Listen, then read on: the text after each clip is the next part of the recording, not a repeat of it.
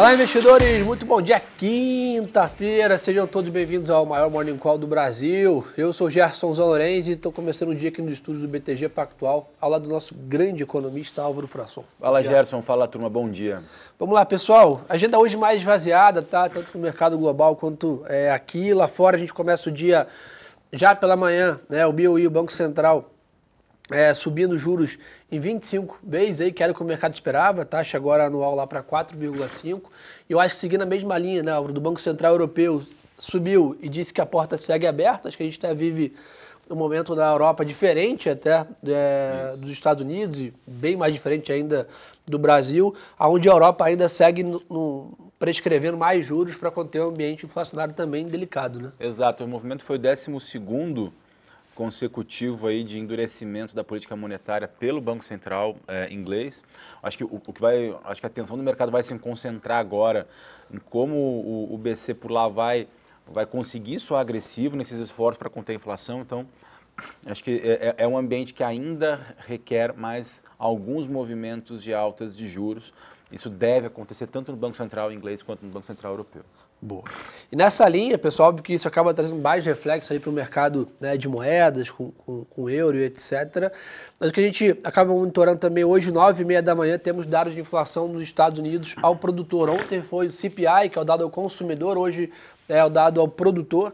E junto a isso, o tradicional dado de quinta-feira de pedido de seguro-desemprego semanal. Mas o que a gente tem percebido é que o debate mais acalorado nos Estados Unidos agora é em volta ali do, do teto dos gastos lá dos Estados Unidos, que é o debt ceiling, ah. onde o mercado ainda, né, até a gente comentou isso aqui ontem, está um pouco mais ansioso, dado que isso precisa ser resolvido aí nas próximas semanas, para que não aconteça um, uma paralisação, um shutdown do governo americano. Biden tem dado declarações que está em cima dessa, dessa, dessa questão, porém ainda sem soluções. Não? Exato. E vale lembrar também que sempre que esse debate do debt ceiling acontece, uh, o mercado ele geralmente dá algum aumenta a sua volatilidade, Sim. imputa algum risco, mas geralmente a solução é encontrada para esse debate em torno do debt ceiling. Então, de novo, eu acho que é uma oportunidade para quem gosta de ter a volatilidade, pode ser um momento interessante. E nessa linha que você comentou, é importante, né? a gente estava olhando a secretária do Tesouro né, americana, a Jet Yellen, comentando sobre isso. Né? lembrando, ela está em viagem ao Japão, inclusive o Haddad também está indo para esse, esse mesmo evento, daqui a pouco a gente comenta. E ela comentou que esse possível evento, né, de um calote da dívida dos Estados Unidos, uma paralisação do governo americano, seria trágico né, para a liderança global do país como moeda né, de troca em todas as partes comerciais, como o, a renda fixa mais segura do mundo e por aí vai. Então, como o Álvaro comentou, é sempre um período de mais volatilidade, mas quando a gente olha para o passado, normalmente a corda estica, mas Exato. acaba tendo uma solução no final. A gente não imagina que é do interesse de ninguém né, que a gente tenha uma, uma, um calote da dívida dos Estados Unidos aí, mundo afora. E aí nessa linha, pessoal, de agenda mais esvaziada né, e uma bateria de indicadores no começo do dia, o mercado está bem de lado lá fora. Tá? O S&P está subindo 0,20, né? o Eurostox é, com uma alta de 0,40, Londres está no 0 a 0 completamente. A gente olha para a Ásia, ali, Japão China, com poucas variações também. O dólar ganha um pouquinho de força hoje, esse está subindo 0,30, mas nenhuma grande variação. Os 10, o 10 anos dos Estados Unidos está pagando 3,41 de taxa, com 2 bips ali de fechamento, mas pouca variação. O que chama atenção, pessoal, é o seguinte: mercado de commodities. Né? Hoje a gente está vendo o petróleo se recuperando, voltando a negociar 77 dólares aqui o Brent, é, nessa perspectiva ainda de economia tentando se recuperar. Porém, o minério de ferro toma um tombo de 4% em Singapura e começa a negociar abaixo de 100 dólares a tonelada. Né? E, o, e o driver disso, pessoal, saíram dados de inflação na China abaixo do que o mercado esperava, né? ou seja, mostrando ainda uma, uma economia não tão aquecida que provavelmente vai trazer um consumo menor de commodities que o mercado esperava.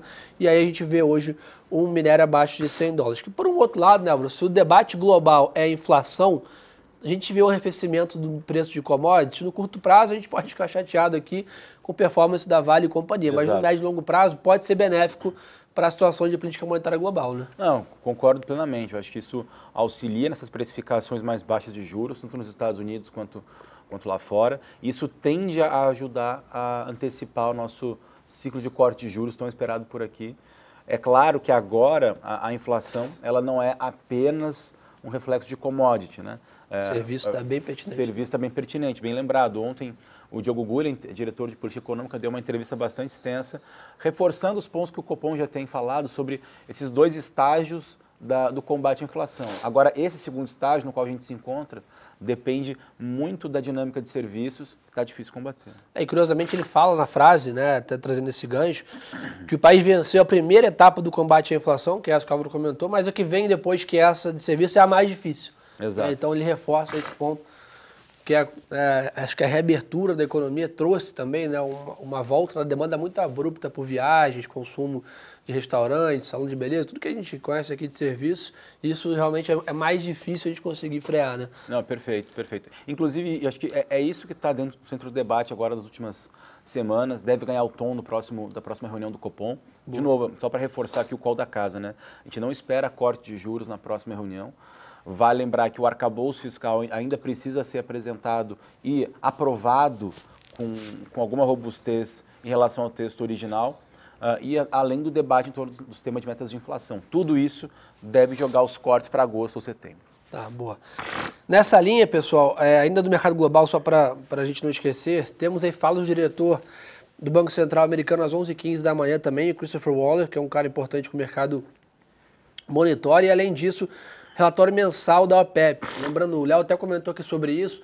Né, a gente veio numa queda firme do petróleo recentemente e agora o mercado fica monitorando em relação se a OPEP vai ou não tomar alguma decisão em relação a novos cortes de produção. É, nessa linha, e outro ponto importante que a gente vem monitorando, os estoques estratégicos dos Estados Unidos estão em níveis baixíssimos de petróleo. Né? Em algum momento a gente imagina que isso vai ser reconstruído e aí provavelmente entra uma força compradora. A que preço, a que momento, é difícil acertar, mas sem dúvida o petróleo vem lá, né, de uma, pelo menos né, últimos 15, 20 dias ali com uma volatilidade muito elevada e uma tendência de queda é, na margem.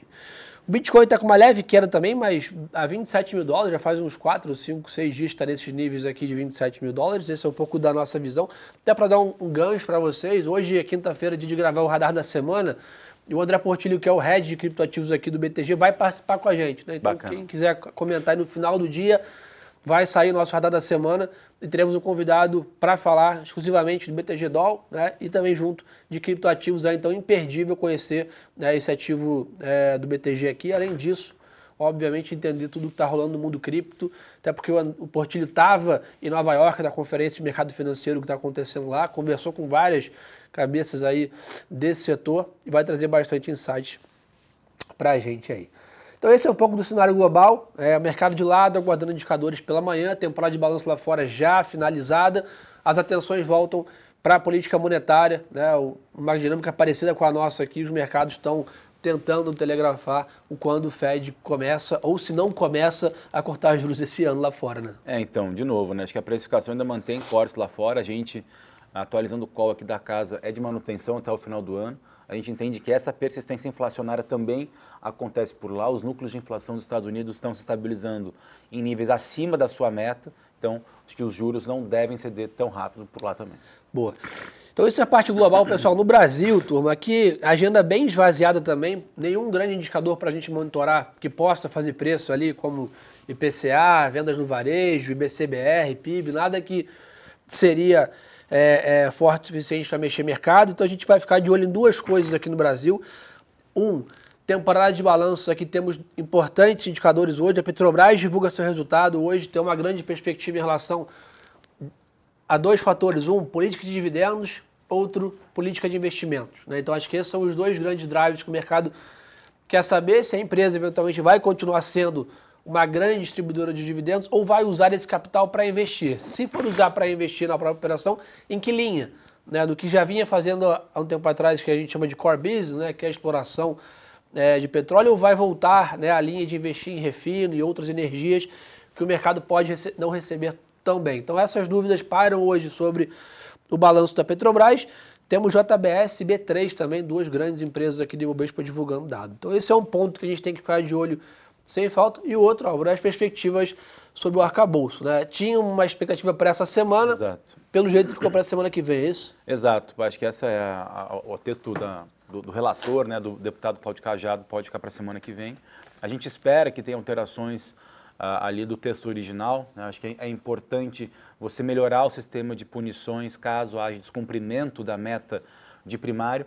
E parece que isso vai acontecer. Inclusive, hoje, hoje vindo para cá, no noticiário, é, saiu que uh, o próprio Partido dos Trabalhadores tende a não uh, apresentar emendas em relação ao texto apresentado pelo deputado Cláudio Cajado, o que é positivo, porque, de uma certa forma, o texto apresentado, caso ele tenha melhorias, ele pode ganhar celeridade, mais agilidade para aprovação do arcabouço fiscal, que é importante para a gente. Boa, acho que essa é a questão do arcabouço, pessoal, que realmente pode trigar ali. A gente fala muito com, com, com vocês aqui sobre preços da Bolsa, né? A Bolsa está atrativa, e, e, olhando ali os, os, resultados das companhias na média bem robustos e o preço ali ah, bem descontado. E a grande pergunta é, mas por que a Bolsa não sobe, né? Por que a gente não entra numa tendência clara de alta? É o que a gente fala muito aqui, que falta trigger, né? Falta algum disparo né, para voltar a ter apetite a risco. E, o, e um disparo pode vir de movimentos como esse, né? O arcabouço que traga né, uma sensação, uma visão de equilíbrio nas contas públicas brasileiras, que traga um fechamento estrutural da curva, um controle melhor da inflação e o Banco Central possa entrar no ciclo de corte de juros mais robusto e eventualmente estimular economias, que isso poderia inverter a tendência clara de queda hoje na bolsa.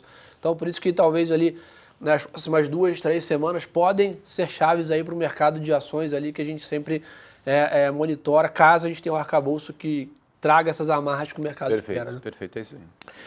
Pessoal, já comentei alguns nomes aqui, mas é que não dá para falar todos, mas a temporada de balanço está muito grande aqui é, é, no Brasil nessa semana. Ontem tivemos aí mais de 20 empresas, hoje na mesma linha, então vou acabar não comentando todas aqui para não ficar muito extenso, mas é importante você olhar hoje o seu portfólio de ações e monitorar quando essa empresa vai divulgar resultado para entender não só os números, headline, como a gente chama, mas também entender a cabeça da presidência, da diretoria, nos próximos trimestres, os próximos passos é, da companhia. Nessa linha até de serviço que a gente comentou, é, que está bem impulsionado no Brasil, a Azul divulgou os dados ontem, mostrando uma alta de 7% do seu, do seu tráfego aéreo e a taxa de ocupação quase de 80%. Né? Então, passagens aéreas também aí é um grande driver da inflação. Então, só para a gente ainda seguimos é, nessa linha. E uma última notícia importante também para vocês aqui, né, a Unipar e a holding da JF, né, que é, são os donos da JBS, aceitaram a compra da participação da Nova Nor na Braskem. Né? Então a gente está vendo esse movimento aí em relação à venda da Braskem. Então o papel vem performando muito recentemente. É, e hoje temos mais essa notícia para falar. Só para poder, uma última perguntinha aqui do Francisco é, sobre a performance de fundos imobiliários. Pessoal, a gente teve um fechamento da curva recente, né? não sei se na crava se é 150, 200 bips ali que a curva teve o fechamento e fixo performou super bem. Na mesma linha de ações, pessoal, os fundos imobiliários estão muito baratos, né? Olhando dividend yield, qualidade de ativos, imóveis, né, que, que esses fundos têm, os galpões logísticos que eles são donos, estão muito atrativos. Né? Então, por isso, qualquer melhora de mercado acaba trazendo esse driver aqui. E tudo que eu comentei sobre o arcabouço pode ser melhor ainda para o mercado de fundos imobiliários, caso a gente tenha um fechamento estrutural da curva de juros aqui no Brasil. Acho que não dá para isso, né, Alvarão? É, é, isso de novo, né? E lembrar que amanhã tem PCA. Ah, muito bem lembrado. Então acho que o mercado também vai ficar bastante. Acho que a curva hoje vai ficar bastante atenta. Né? E hoje talvez trazer um pouco menos de volatilidade, esperando o dado de amanhã, que segundo aqui as expectativas medianas do mercado, o dado de abril deve trazer uma alta de 0,55. 12 meses acumulado, 4,12 PCA aqui no Brasil. Turma, então é isso aí. Agenda mais vazia hoje, porém amanhã IPCA no Brasil e aqui temporada de balanços pegando fogo, então não deixem de acompanhar aí as empresas. Pessoal, o resumo da ópera é esse. Obrigado pela super audiência aí de quinta-feira. Lembrar a todos, o Radar da Semana sai hoje, final do dia.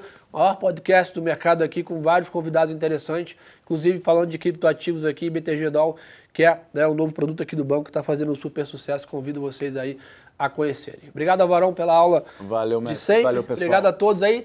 E, turma, lembrem-se que o melhor ativo é sempre a boa informação. Um abraço.